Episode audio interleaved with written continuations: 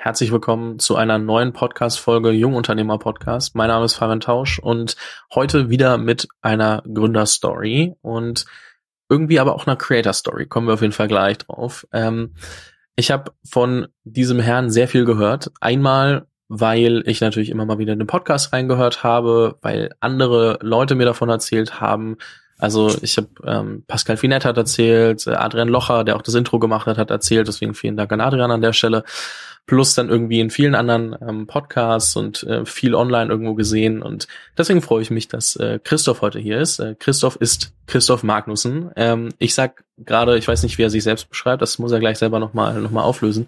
Ich sag Unternehmer und Creator, weil ich glaube, dass das beides sehr gut vereint wird. Macht äh, mit Michael Trautmann zusammen den On the Way to New Work Podcast, macht selbst seit vielen Jahren YouTube ähm, zu sehr vielen zum Teil Foto- und, und, und Videothemen, aber auch äh, sehr New Work. Ähm, New Work ist auch ein Thema, das ihn beruflich beschäftigt, denn Blackboard ist so ein kleines, ähm, nicht klein, das ist falsch, ne? Also kleines frech. Also das meine ich nicht, aber eine, eine Digitalberatung mit dem Fokus auf New Work und Collaboration. Ähm, hat mal As Good As New gegründet. Das habe ich nur rausgepickt als, als Cherry, weil ich da 2013 mein iPhone 5S Gebrauch gekauft habe und mir wirklich dachte, ist das legit? Sollte ich da jetzt wirklich mein iPhone und mein, also kaufen und mein Geld hinüberweisen? Ähm, damals äh, kannte ich dich offensichtlich noch nicht, weil da war ich in der zehnten Klasse und hatte mit äh, Startups nichts am Hut und war noch so, oh, ist das jetzt so eine neue Internetseite? Naja, auf jeden Fall, ähm, um das mal kurz zusammenzufassen, da ist viel passiert und ähm, ich bin sehr gespannt, ähm, auf der einen Seite rauszufinden, wo das angefangen hat, wie du den Alltag als Content Creator und ähm, Unternehmer vereinst und bist ja auch Familienmensch, dementsprechend da gibt's ein bisschen mehr als nur eine Business-Komponente und dann auch ähm, so ein bisschen deine Perspektive aufs Thema New Work zu bekommen. Was bedeutet das eigentlich? Weil es ist halt schon irgendwie ein großes Buzzword und viele können es nicht einordnen. Und deswegen, Christoph, ich freue mich, dass du hier bist. Herzlich willkommen. Ja, danke dir, Fabian. Danke für die nette Intro. Hol uns mal ja. ganz kurz ab. Was muss man über dich, abgesehen von diesem ganzen, ich habe viel Business gerade gesagt, ne? Also so hier das mhm. gemacht und gerade Blackboard und Content und was muss man über dich als Person noch wissen? Also man muss gar nichts wissen. Ich sage, man muss eigentlich nur zwei Dinge im Leben, sterben und Steuern zahlen. Insofern, man muss gar nichts. Äh, aber wenn es hilft, mich ein bisschen zu verstehen, ich bin ähm, jetzt Ende 30 ähm, und habe sehr früh für mich auf jeden Fall angefangen, so diese Passion für unabhängig sein zu entdecken. So würde ich es mal nennen. So ging es eigentlich los. Ich fand es immer recht cool, was zu machen. Das ist das eine, so dieses Createn, aber auch eben meine eigene Entscheidung zu treffen. Und so bin ich dann mit 16 irgendwie reingeschlittert ins Unternehmerdasein, habe mit so einer kleinen Catering-Firma angefangen, ähm, so mein Schülergeld verdient. Daraus ist eine Eventfirma geworden mit Alexander Graf zusammen, der Spriker gegründet hat. Das war eigentlich meine erste richtige Firma sozusagen davor. Stimmt, der hat auch erzählt. Ach, also genau, viel, ich sag genau. ich habe viel gehört. Wir hatten, wir hatten zusammen die GBR, die Carpe Noctem GBR, Legendary. Ähm, naja, und aus diesem Weg ist dann äh, heute ähm, einige Stationen dazwischen, da können wir auch gerne durchgehen, ähm, Blackboard entstanden. Ähm, Blackboard ist heute meine, ähm, ich sag mal so, Passion Company, weil ich eine Firma gegründet habe, in der ich gerne lange arbeiten möchte. Nicht mit dem Ziel, irgendwas zu verkaufen oder irgendwas zu erreichen, sondern mit dem Ziel, so wie wir arbeiten, gerne zu arbeiten. Ich einschließlich auch, aber eben mein Team. Und ähm, ne, du hast recht, wir sind nicht riesig, wir sind 30 äh, Köpfe, weil ich nicht in, in, in, in Anzahl der Leute messe oder irgendwas, sondern in tatsächlich, ähm, was generieren wir an Value für uns, für unsere Kunden ähm, und sind ein Beratungsunternehmen mit dem äh, Fokus auf Zusammenarbeit. Also wir machen alles, was die Zusammenarbeit besser macht, mit dem Ziel, dass Menschen gestärkter aus der Arbeit rausgehen und das Unternehmen ebenfalls gestärkter rausgehen im Sinne von produktiver werden. Das heißt, äh, unser, unser Claim ist eigentlich Work Together. Und so sind wir in das New Work-Thema auch reingeschlittert, ähm, weil es genau darum bei New Work geht. New Work hat das Ziel, Arbeit so zu organisieren, dass Menschen, dass es, dass die Menschen Energie gibt, statt zu nehmen. Also, dass du halt wirklich gerne durch eine Woche gehst und dich nicht von Wochenende zu Wochenende hangelst, so wie es mir am Anfang meiner äh, äh Arbeits, meines Arbeitslebens ging, als ich mal kurz im Berufsleben war im normalen Angestellten-Dasein, ähm, was überhaupt nicht verkehrt ist, aber ich habe mir halt nie die richtigen Fragen gestellt, ganz am Anfang, um darüber zu reflektieren, was ich da, was ich da will. Und das habe ich jetzt über die Jahre, hat sich das stark geändert. Der Podcast trägt einen ganz großen Teil dazu bei und die Entscheidung auch auf YouTube zu gehen 2015 und mich selber stärker nach vorne zu stellen als Vehikel, als Marketing-Vehikel, aber auch, weil ich gerne authentische Geschichten äh, online erzähle und weitergebe und teile. Das äh, so passt auch Unternehmer und Creator ganz gut zusammen. Ich habe es mir dann auch auf den Arm tätowieren lassen, damit ich es nicht vergesse. Gerade heute Morgen wieder drauf geschaut. Create ist so äh, das Schlagwort, ja kommen wir auf jeden Fall auch gleich nochmal drauf zurück. Jetzt hast du schon angerissen, ihr habt während der Schulzeit schon angefangen, äh, Catering-Events mhm. zu machen. Ähm, ich mal eine Frage, die ich zurzeit auch gerne stelle, ist so wirklich, wenn man deine Lehrer anrufen würde von damals, was, also nehmen wir an, die erinnern sich noch, also es ist natürlich ein bisschen her, aber was sagen die über den, den äh, Schüler Christoph Magnussen aus, sagen wir mal, mhm. der zehnten Klasse zum Beispiel? Das ist eine tolle Frage. Ähm, zehnte Klasse. Oh, da hatte ich Herrn Strunk, Herr Mons, der ist gerade verstorben äh, Herr Weißbart, zehnte Klasse, ähm, so ist ja gerade so, ähm, was ist das, Obertertia? Nee. Bei uns ist es kurz vor der Oberstufe, aber Bayern, deswegen, das ist genau, ja immer ein bisschen unterschiedlich. Kurz, kurz vor der Oberstufe, ja, ich war auf dem altsprachigen Gymnasium, obviously, unter Sekunda, Obertertia, Ober. Ähm, also, ich würde sagen, ähm, ich bin ein umgänglicher Typ, aber auch durchaus äh, jemand, der Sachen anpackt. Ähm, das war ich immer schon. Ne? Also ähm, keine Ahnung, wenn es darum ging, halt irgendwie das Schulfest zu organisieren, bin ich gern mit dabei gewesen oder habe mich auch zu Wort gemeldet und ich konnte eigentlich immer ganz gut äh, die Lehrer respektieren, aber auch die Mitschüler, also immer so ganz gut vermitteln zwischen auch beiden Seiten, wenn wir mal Sachen hatten, wo das der Fall war. Ähm, ja, und ich habe immer schon gerne Sachen gemacht. So, ich habe immer gerne angepackt, Sachen umgesetzt, Sachen gemacht und ich glaube, das äh, würden meine Lehrer auch heute noch sagen. Ähm, und ich hatte immer schon eine große Neugier für Technologie und, und auch Themen wie Physik. Und werde nicht vergessen, das müsste so in der zehnten gewesen sein, kann auch elfte, ja doch zehnte kommt hin, da hat uns unser, unser Chemielehrer, Herr Nagel damals, ähm, auch legendary, noch an alten Röhrenbildschirmen die Suchmaschine Alta Vista gezeigt es muss dann so sieben, ja, 98 könnte es gewesen sein. Und dann eben auch Google. Ich glaube, Google müsste 98 und 99 gegründet sein und erklärte uns den Unterschied zwischen Alta Vista und Google. Krass, oder? Was, hat ein Chemielehrer damals gemacht? Naja, Alta Vista war damals ein, ein Verzeichnis, eine Verzeichnissuche, ähm, genauso wie Yahoo. Also das heißt, du hast was gesucht, das hat ein Internetverzeichnis durchcrawlt und Google kam ja mit einem Algorithmus, äh, der eben Seiten bewertet hat. Das war das Projekt von Sergey ähm, und Larry. Ähm, wie man heute weiß, unter anderem auch querfinanziert ähm, von diversen Institutionen in den USA, um das zu pushen. Aber das hat Google dann groß gemacht. Und wenn ich das jetzt heute so überlege, was unsere Lehrer da gemacht haben, um das zu erklären, das ist schon spannend. Also weil die Welt sich ja weiter stark verändert, aber das waren halt echt die Anfänge. Ne? Da war keine Website irgendwie von kleinen Unternehmen online. Ich habe dafür mein Vater ein bisschen was programmiert, ähm, einen kleinen Webshop für Getränke. Mein Vater hat einen Getränkehandel und so hatten wir einen Mini-Mini-Online-Laden für Getränke. Wenn du heute überlegst, Flaschenpost.de und Co., was das für Dinger sind. Ähm, ich habe unterschätzt, wie lang häufig Sachen brauchen, um sich durchzusetzen und ähm, wie wichtig das ist, gewisse Dinge einfach durchzuhalten. Das, das ist mein größtes Learning. Also Sachen durchzuhalten. Mhm. Ich, das ist tatsächlich was, was mir auch immer wieder auffällt. Tatsächlich, gerade wenn man sich anguckt, wenn Firmen eingestellt werden, dann oftmals nicht immer nur, weil es schlecht ist, sondern manchmal, weil vielleicht noch nicht die richtige Zeit dafür ist, weil es noch ein, zwei, drei Jahre länger hätte brauchen müssen mhm. und man den Atem nicht hat. Bevor ich darauf komme, Warum hast du damals angepackt? Also was waren so deine Beweggründe? Weil ich glaube, die verändern sich mit der Zeit. Aber mhm. in der mhm. Schule zum Beispiel bei mir, also ich erkenne ein paar Parallelen. Ich war jetzt, ich war kein, nicht der vorbildlichste Schüler, also ich würde auch niemandem empfehlen, auf mich zu hören, was ich jetzt sage, aber ich war zum Beispiel in der Oberstufe nicht mehr so oft da, weil ich auch keine Lust mehr hatte und trotzdem gut, halbwegs gute Noten geschrieben habe. Habe aber zum Beispiel sowas wie Abi-Scherz organisiert und so ein paar, paar mhm. Sachen. Aber ich glaube nicht nur, weil ich Bock hatte, Dinge zu organisieren, sondern auch so ein bisschen für Anerkennung, für mhm. um irgendwie ein bisschen cool zu sein und ähm, ich glaube, inzwischen ändern sich meine Motive auch so ein bisschen. Aber wie war das bei dir? Warst du schon immer so der Typ, der gesagt hat, okay, das kann man besser machen, ich will das deswegen machen oder was waren hm. damals Motive, die dich getrieben haben? Das bestimmt eine Vielzahl aus Motiven und das kommt ja auch immer darauf an, wie tief du dann anfängst zu graben. Ne? Also jetzt, wir können alle, wir können alle dahin graben und fragen, was haben unsere Eltern damit zu tun? Wurden wir zu heiß gebadet oder als Kind fallen gelassen? Keine Ahnung. Ähm, das ist dann so der, der, der Psychologe, der dann fragt und der Verhaltenspsychologe, äh, der ja äh, nach vorne fragt, der würde fragen, wo willst du hin? Ähm, wenn ich jetzt zurückgehe, würde ich sagen, mit Sicherheit hat das auch mit einem starken Drang zu tun, dass ich gerne auch vorne stehe.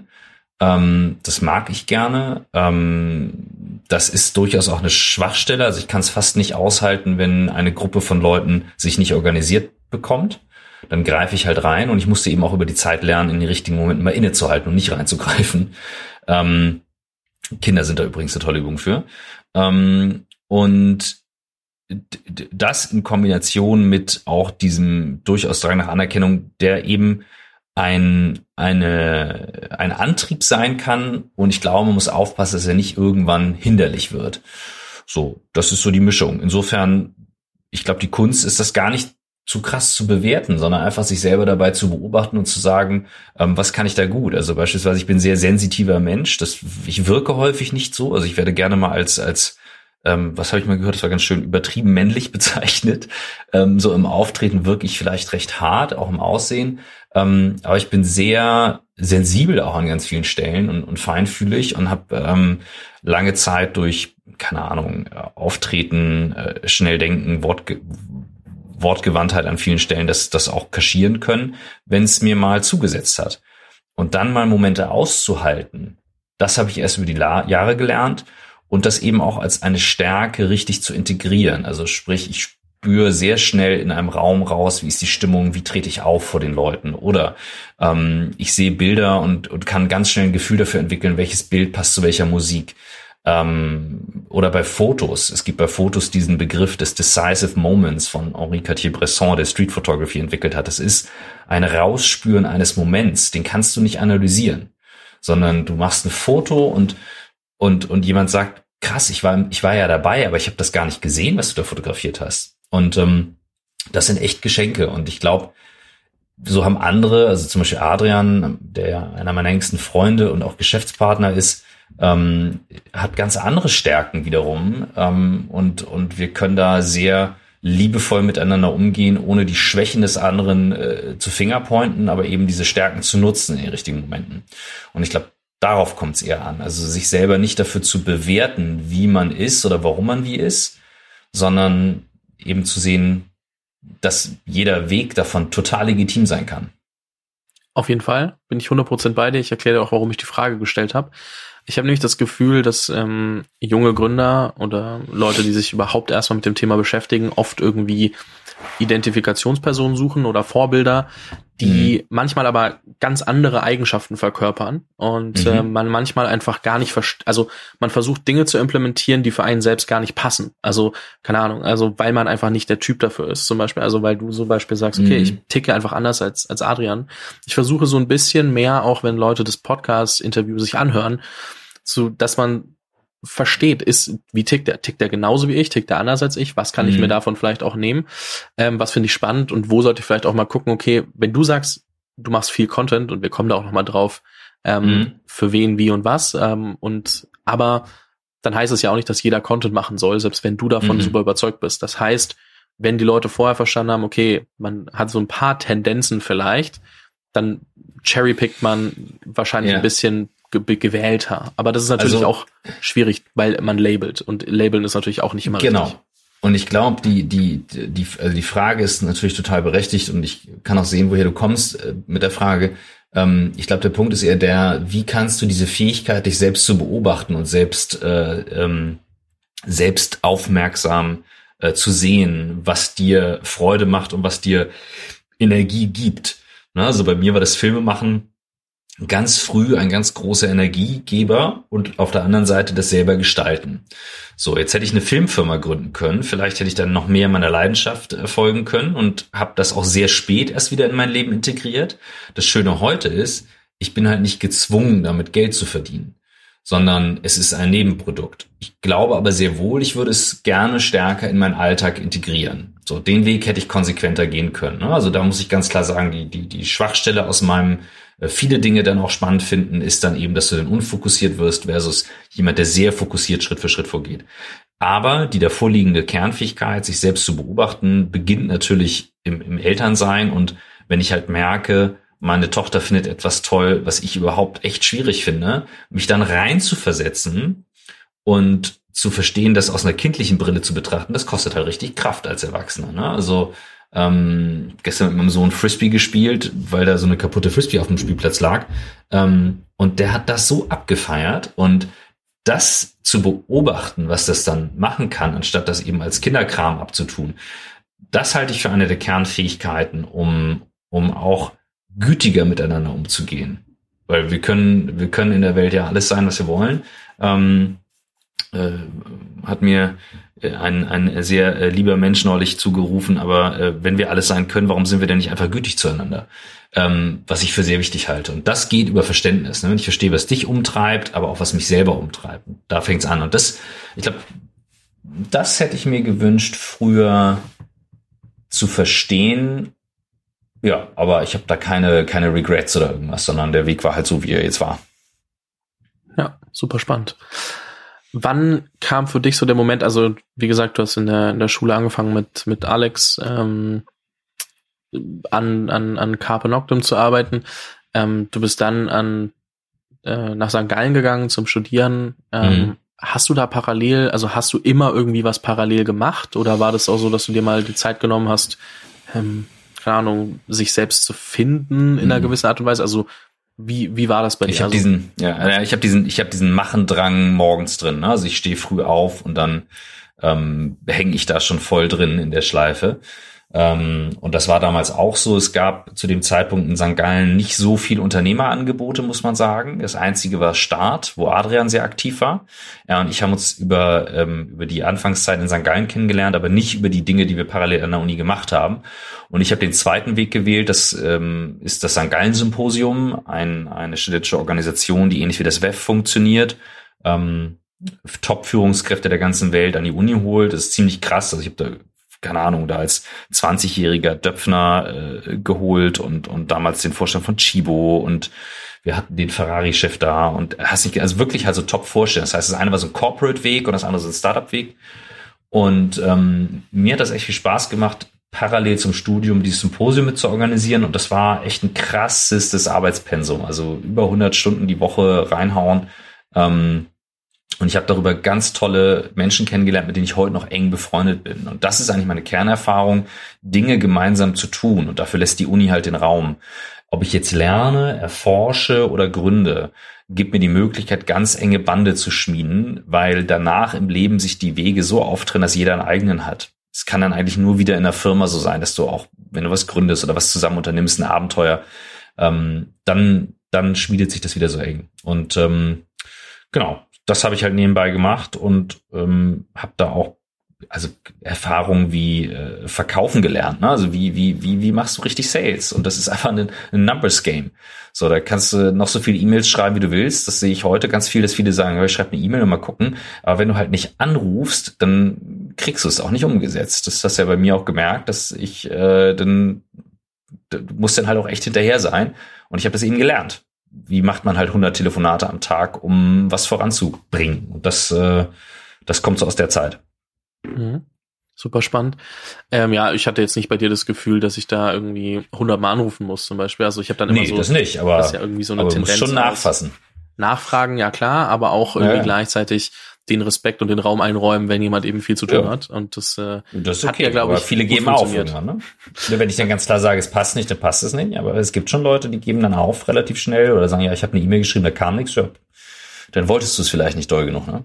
Ja, bin ich, bin ich voll bei dir. Ich meine, ich bin ja, kennst du ja in einer gewissen Art und Weise auch, ich bin ja als Podcaster Headhunter, dementsprechend, so bezeichne ich mich immer ein bisschen ja. frech und muss ja auch gucken, wen kriegt man irgendwie ans Mikro. Und äh, so war das mhm. damals wahrscheinlich bei deinem ähm, Symposium und äh, mhm. wir machen jetzt mal ganz kurz, äh, ich mache eigentlich keine Werbung, aber ich will auch keine richtige Werbung machen, sondern mehr Start ähm, hat nächste oder übernächste Woche, also auf jeden Fall irgendwie Ende März Summit und ja, genau, sehr stimmt. viele gute Leute. Ich mache dort zwei, drei Fireside-Chats, dementsprechend cool. ähm, ich verlinke es in der Beschreibung, schaut's euch an.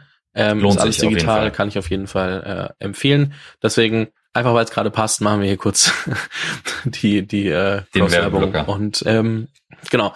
Die Jungs haben mich eh gefragt, ob ich nicht Werbung machen könnte. Meinte ich, gucken wir mal, aber jetzt bietet sich's ja an. Ähm, ich finde es super spannend, was du sagst, dass du sagst, an der Uni ist halt wirklich so ein Thema, nicht nur man ähm, Bei uns klingelt es gerade hundertmal, das irritiert mich. Ja, das ist äh, Corona-Times. Auf jeden Fall. Ähm, bei uns, ähm, falsch. Du hast an der Uni gesagt, ähm, ja, Netz, also die Leute, die du kennengelernt hast, äh, mit denen bist du heute noch gut befreundet, da passiert heute noch viel.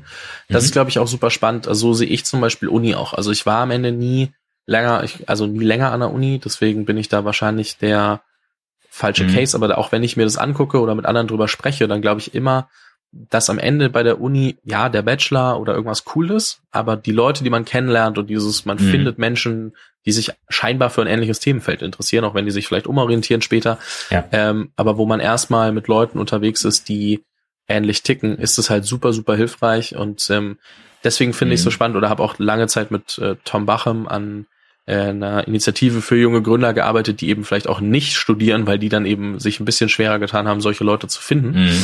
Ähm, und auch wenn wir das jetzt Ende letzten Jahres eingestellt haben, weil da einfach viele Faktoren zusammenkamen, ist es schon so, dass ich glaube, dass in jungen Jahren ähm, gleichgesinnte Leute zu finden halt so zuträglich ist, auch wenn man nicht direkt was zusammen macht oder dann irgendwie, man, man findet sich Jahre später wieder, aber man tauscht sich auch super viel aus und, und schafft eine Basis für alles. Das finde ich ähm, super wichtig und, und super spannend und ähm, wollte das nochmal kurz highlighten, weil ich glaube, ähm, manchmal ähm, wird es vielleicht auch unterschätzt. Definitiv. Also ähm, ne, es ist ja eine riesen, riesen Chance, wie gesagt, etwas Ähnliches zu tun und dann ein Abenteuer zusammen zu unternehmen. Das kann die Uni durchaus sein. Und neben dem Lernen, ähm, wie gesagt, das, ähm, ich glaube an diese zwei Sachen, die Elon Musk sagt, definitiv dieses First Principle Thinking zu erlernen, also dieses auf auf Sachen Dinge runterzubrechen. Ähm, das irritiert mich immer wieder, dass Menschen das nicht tun. Also dass du sagst, okay, ich breche die Sachen runter und, und analysiere daran etwas. Ähm, was ja in der Physik gemacht wurde. Ich hatte Physikleistungskurs, da wird das eben auch gemacht. Und das zweite eben diesen Wert von Lernen an sich zu verstehen, warum man Dinge lernt, also was man damit tut und warum das so wichtig ist. Das sehe ich schon als zwei Punkte, das proklamiert er sehr stark.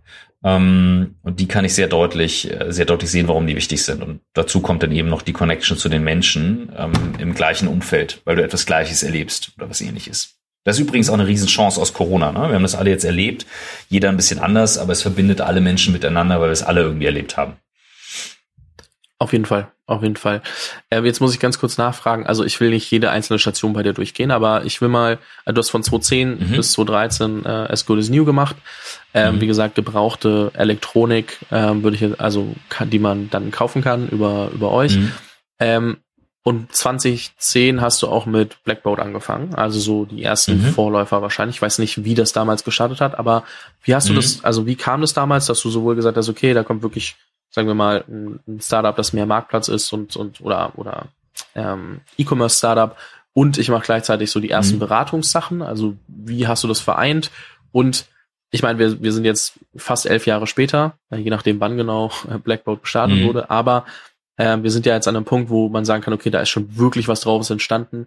Wie viel mhm. Faktor war Zeit? Also, weil wir, wir haben ja 2010, kann mhm. ich, also ich war da nicht tief drin. Ich war da, keine Ahnung, wie gesagt, in der siebten Klasse oder so, da habe ich nicht drüber nachgedacht. Aber mhm. ich kann mir nicht vorstellen, dass die Nachfrage sich auch oder auch das Verständnis und Bewusstsein der Unternehmen auf einem ähnlichen Level war. Also was, mit was hast du bei Blackboard angefangen? War das damals schon New Work, Collaboration etc.? Und wie hat sich das entwickelt? Mhm. Also ähm, die Anfangszeit war Blackboard Vehikel für diverse Beratungsprojekte. Äh, ich habe Adrian geholfen bei Dein Deal in der Schweiz, ähm, habe da viel gemacht, ähm, hatte dann eben Escoles New, also wir kaufen es sehr intensiv, also sehr stark auch fokussiert. Und ich habe mich immer darauf fokussiert, die Operations gut zu machen, sprich ähm, wie wird zusammengearbeitet, ähm, inhaltlich, aber auch technisch. Also ich habe immer schon eine Faszination dafür gehabt, Technologie dafür einzusetzen, dass sie dich eher befreit als behindert, dass sie dir die Steine aus dem Weg räumt. Und ich habe seit 2003 einen Salesforce-Account und habe also sehr früh, also zwei Jahre nach Gründung von Salesforce, angefangen zu erkennen, dass es total Sinn macht, ähm, Dinge in der Cloud zu speichern. Ich glaube, der große Push für die Cloud kam 2008 nach der nach der ähm, Wirtschaftskrise weil viele Unternehmen gemerkt haben, das ist äh, durchaus sicherer und günstiger und nicht schlechter ähm, als andersrum. Ähm, und das hat mich fasziniert, dass das so lang gedauert hat, weil mir sehr klar war, was dieses geteilte Speichern an Daten äh, bewirkt. Das leuchtete mir total ein. Ähm, und ähm, natürlich hat es auch Downsides, aber die, die Upsides waren einfach viel, viel höher. Und ähm, genau, so, so war der Fokus erstmal auf Accountants. Und als ich dort in operativ raus bin, 2013, 2014, habe ich stärker bei Blackboard fokussiert und zwar dann gesagt, diese Learnings aus den ganzen letzten Jahren davor, also Aufbau von Operations durch Cloud-Technologie, Tools für die Zusammenarbeit, das wird der Fokus von Blackboard. Ist auch heute noch der Fokus von Blackboard. Und ähm, als dann ähm, deutlicher wurde, dass da ein größeres Thema noch dahinter steht, nämlich wie verändert sich die Arbeitswelt insgesamt durch diese Technologien, aber auch durch unsere andere Anspruchshaltung daran, ähm, kam der Podcast dazu. Ähm, und auf dieser Reise im Podcast dann auch das, das Treffen mit Friedrich Bergmann. Den Podcast habe ich mit Michael Trautmann zusammen, der auch damals Kunde war, dann guter Freund und Co-Podcaster, Co-Host wurde. Ähm, und ähm, als ich dann den Friedrich Bergmann, den, den Namensgeber hinter New Work, äh, kennengelernt habe, habe ich gemerkt, uns verbindet beide ein ganz starker Drang nach Freiheit und Selbstbestimmtheit. Und das ist tatsächlich für mich immer der Kerntreiber hinter diesen Ideen gewesen. Sprich, wie kann ich mich von Attachments befreien. Das fängt an mit, ähm, ich hänge nicht an einem bestimmten Rechner, sondern ich kann es von jedem Device aus machen. Ich hänge nicht an bestimmten Sachen. Ich fand immer schon Minimalismus spannend und sich auch von Dingen trennen zu können.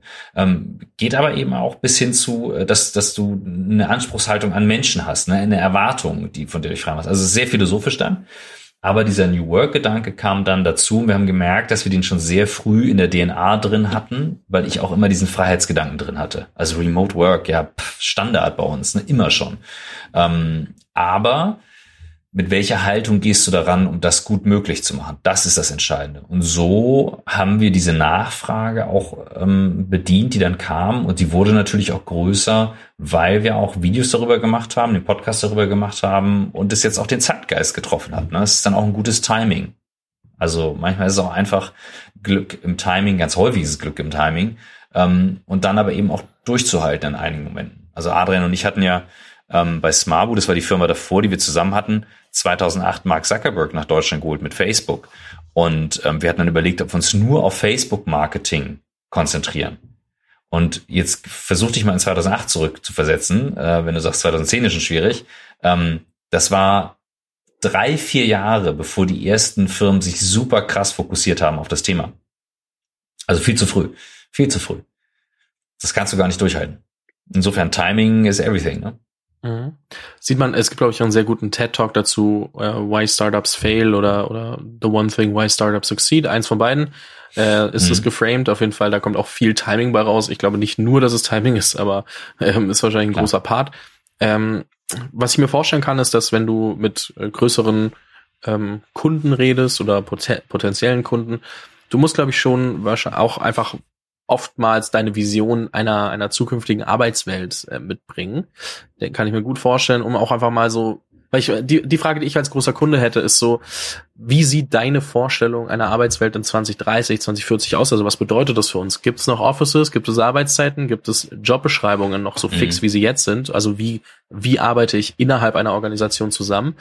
Mhm. Ähm, wenn du, wenn du das zusammenfassen musst, also wenn, wenn ich dich frage, äh, Christoph, 2030 oder gerne auch, wenn du sagst, okay, bis dahin sind wir noch nicht so weit, dann ähm, und du hast eine, du glaubst in 2035 verändert sich irgendwie Maß oder bis dahin ist es maßgeblich verändert.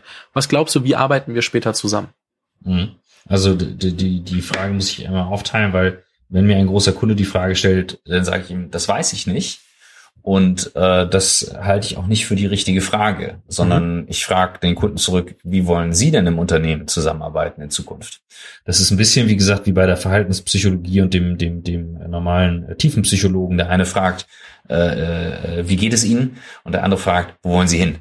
Ähm, und ähm, wenn, wenn du den, den Coach fragen würdest, wie kann ich denn eine erfolgreiche Ehe führen, ähm, dann würde er zurückfragen, wie wollen Sie denn Ihre erfolgreiche Ehe führen, so nach dem Motto. Ne? Ähm, das heißt, es kommt halt eben auch darauf an, wie wir es denn gestalten wollen. Und dessen sollten wir uns bewusst sein. Alle Verhaltensweisen, die wir tagtäglich reingeben, bestimmen halt die Art, wie wir in Zukunft arbeiten werden. Und das beginnt eben für mich auch mit der richtigen Einstellung und Haltung. Kleinigkeiten. Ähm, wir sind jetzt beispielsweise ein Jahr in Corona.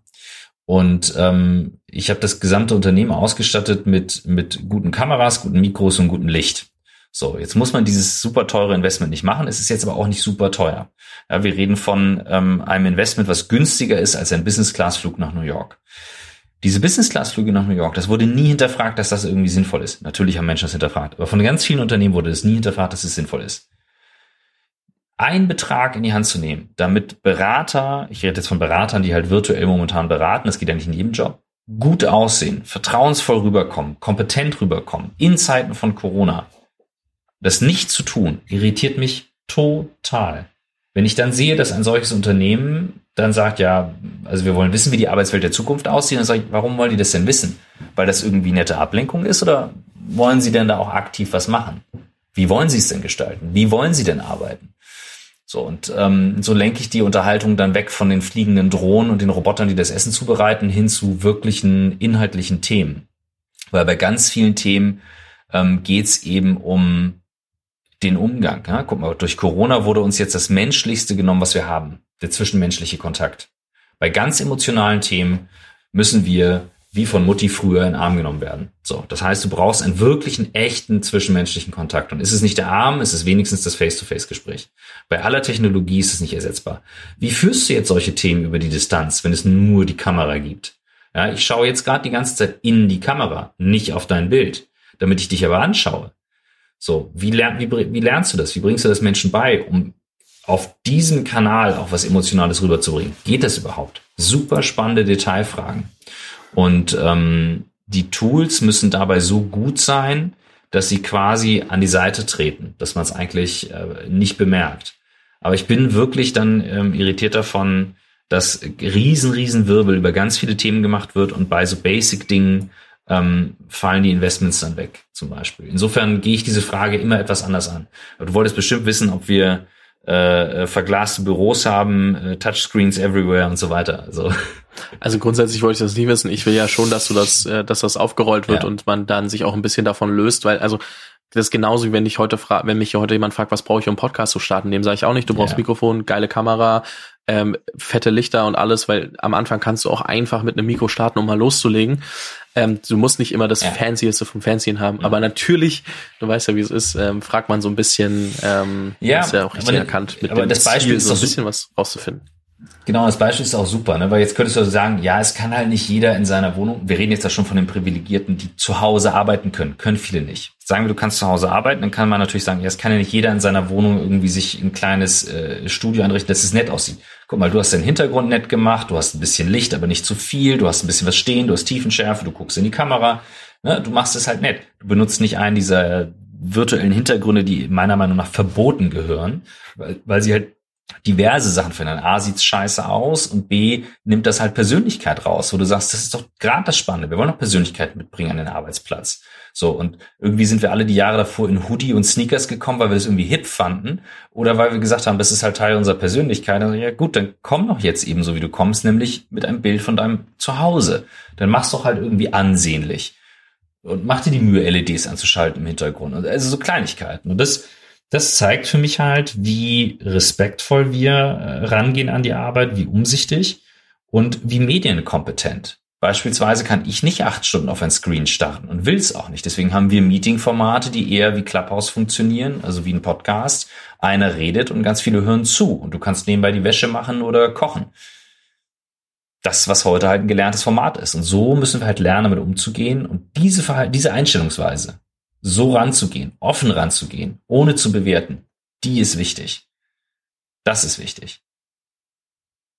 Ich finde auch deine Antwort tatsächlich besser als irgendwie einfach eben, ja, wir haben fliegende Drohnen im Office so ungefähr. Also jetzt mal ganz, ganz, ganz, ganz, ganz plakativ gesprochen, um, um zu übertreiben, weil es natürlich zeigt, dass da eben ein gewisses Mindset und eine gewisse Offenheit dazugehört, sich mit Dingen auseinanderzusetzen und nicht einfach nur zu sagen, ach, so kann es aussehen, na gut, dann äh, lassen wir halt XY weg und dann sind wir ja auch schon da.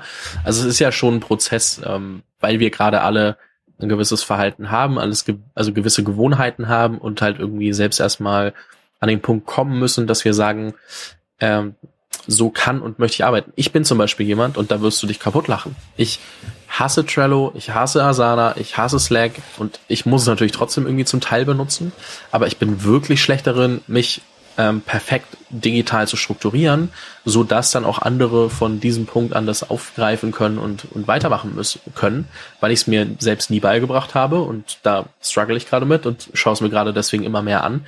Aber man könnte ja denken, ach, der Typ ist irgendwie Anfang 20, beschäftigt sich irgendwie mit Startups, Digitalkram und Co., mhm. der weiß, wie das funktioniert. Und ich glaube nicht, dass ich der Einzige bin, dem das so geht.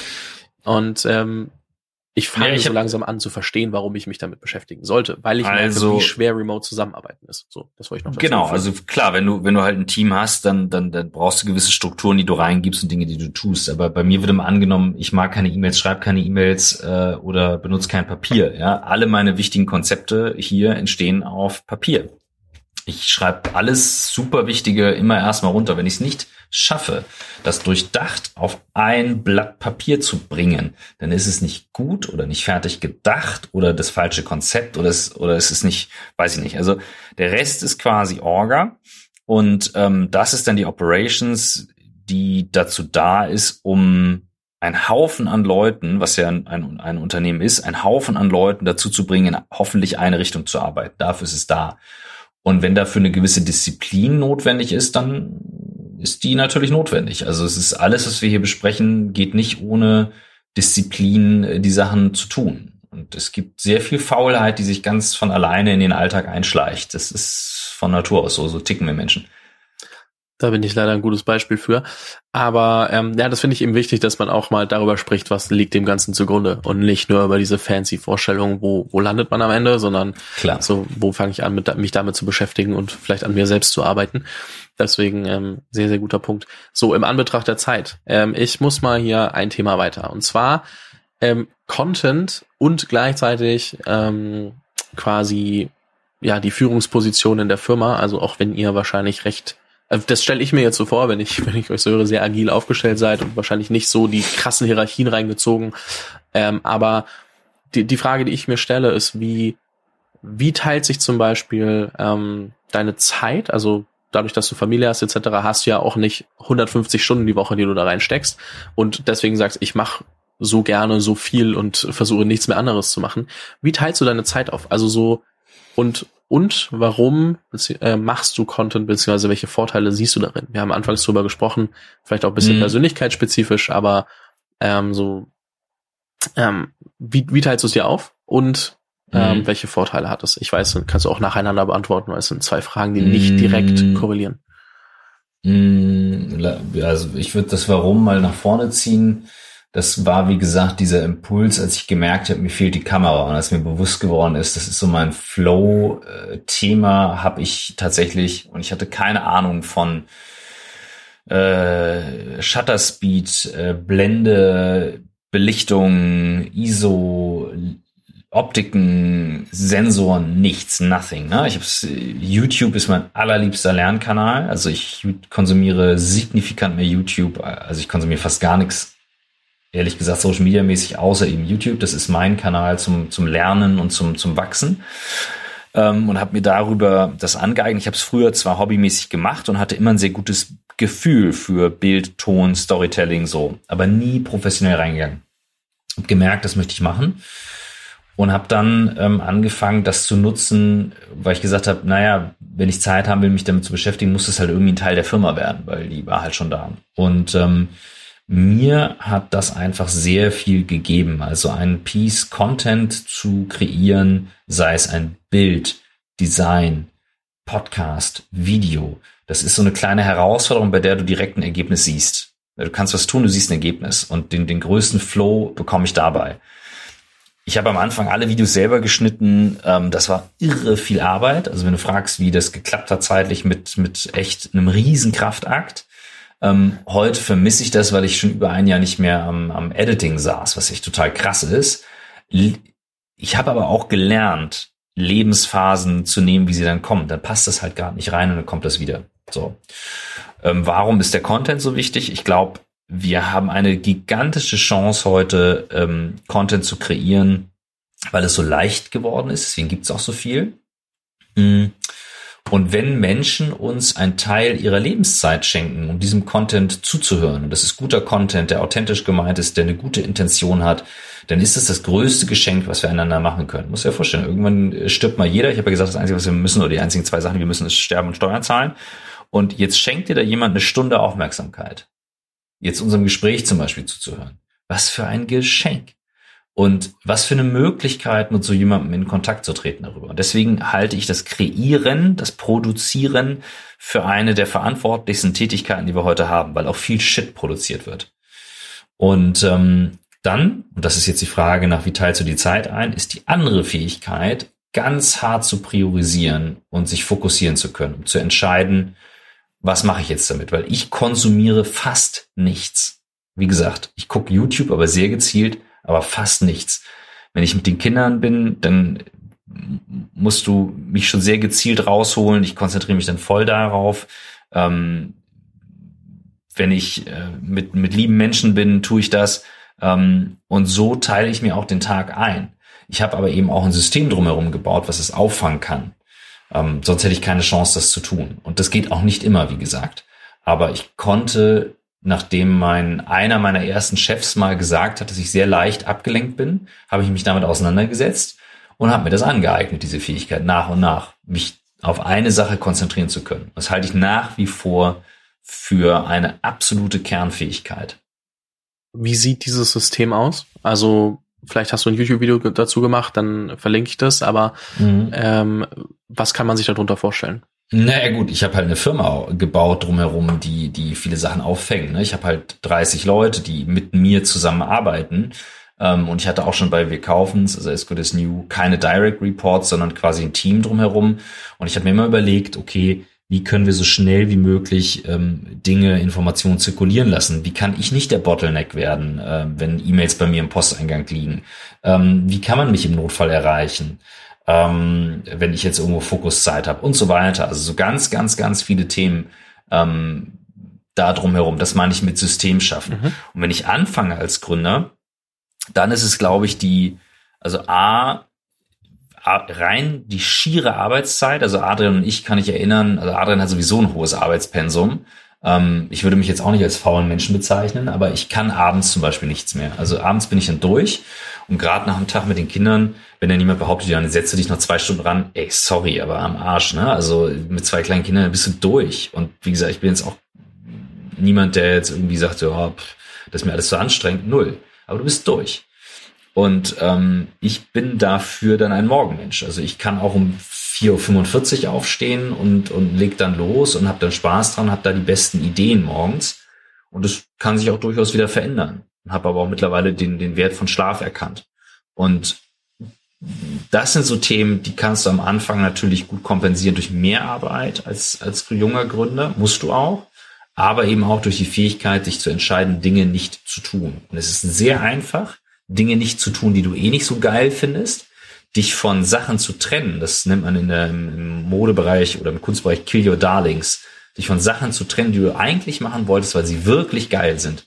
Das ist schwierig. Mhm. Ich äh, weiß, was du meinst. Kill Your Darlings war Ende letzten Jahres mein Motto, als wir ähm, Yep abgesägt haben. Dementsprechend, mhm. ähm, ich kenne das Gefühl, es tut weh, aber man findet dann irgendwie paar Monate später heraus, warum es gut war.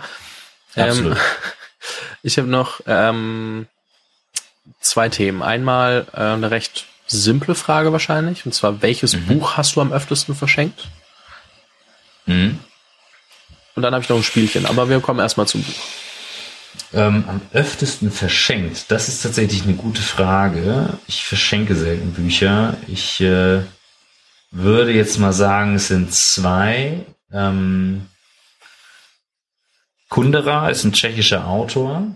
Ähm, hm, habe ich das am öftesten verschenkt? Also das Buch heißt auf jeden Fall Die unerträgliche Leichtigkeit des Seins ähm, wurde mir von einer guten Freundin empfohlen und äh, hat mich total überrascht. Ist, ein, ist eine verrückte Geschichte, die aber viel übers Leben aussagt. Und ähm, das Zweite, muss ich ganz ehrlich sagen, was mein Buch ist, wo ich immer wieder sage, es gibt ein Leben davor und danach, ist von Viktor Frankl trotzdem Ja zum Leben sagen, also auf Englisch Man Search for Meaning. Warum? Dieser, ähm, der Frankl ist ja ein KZ-Überlebender und Psychologe und hat darüber geschrieben, und zwar nicht über die, die Verhältnisse im KZ, sondern über das, was es mit, mit uns macht und, und welcher Teil zum Überleben auch beigetragen hat und wie wichtig dabei eine ganz, bestimmt, eine ganz bestimmte Art ist, mit der Realität umzugehen. Und das fasziniert mich deswegen, weil Corona in klein, nicht jetzt, also nicht so krass wie das natürlich, aber im Kleinen das widerspiegelt, denn häufig neigen wir dazu, zu glauben, ab bestimmten Events ist etwas vorbei. Also wir glauben jetzt alle die nächste Welle und dann ist was vorbei. Oder wir glauben, ähm, dann ist Ostern, dann ist was vorbei oder Weihnachten. Ähm, wir vergessen dabei, dass die Welt nie wieder so sein wird wie 2020 oder davor. Und vermutlich sehen wir uns in zehn Jahren zu 2020 zurück. Und ähm, das kannst du dir ganz einfach äh, dich reinfühlen, wenn du sagst, du hast dieses Gefühl, ja, und demnächst ist es vorbei, wir fliegen alle wieder nach Ibiza. Und sagst, stell dir einfach nur mal vor, also auch wenn ich das hoffe, glaube und auch noch sehe, dass wir alle daran arbeiten, aber stell dir nur mal vor, das geht noch fünf Jahre so. Wenn du dich da wirklich reinfühlst, dann gehst du mit der Situation anders um. Du richtest dich anders ein, du, du stehst anders auf und du brichst daran nicht zusammen, aber du, du gehst damit anders um. Und das ist in diesem Buch herausragend beschrieben, unter anderem auch mit diesem Satz, wo er sagt, es gibt einen, einen Raum zwischen Reiz und Reaktion, also zwischen es passiert etwas von außen und der Reaktion, die du darauf hast. Und das ist wahre Freiheit, diesen Raum zu nutzen und entscheiden, etwas zu tun oder nicht zu tun. Und das lese ich einmal im Jahr mindestens, dieses Buch. Sehr spannend. Habe ich beide noch nicht gelesen. Verlinke ich beide in der Beschreibung. Und ähm, werde berichten, wenn ich sie mal angeguckt habe. Wir spielen jetzt noch ein kurzes Spiel, das äh, mhm. einfach nur overrated, underrated und wenn es passt, warum. Also ich schmeiß dir ein paar Begriffe, also nach und nach Begriffe hin und du sagst mir mhm. overrated, underrated. Ähm, remote Work. ähm, overrated. Content Marketing. Underrated. Die Cloud. Underrated.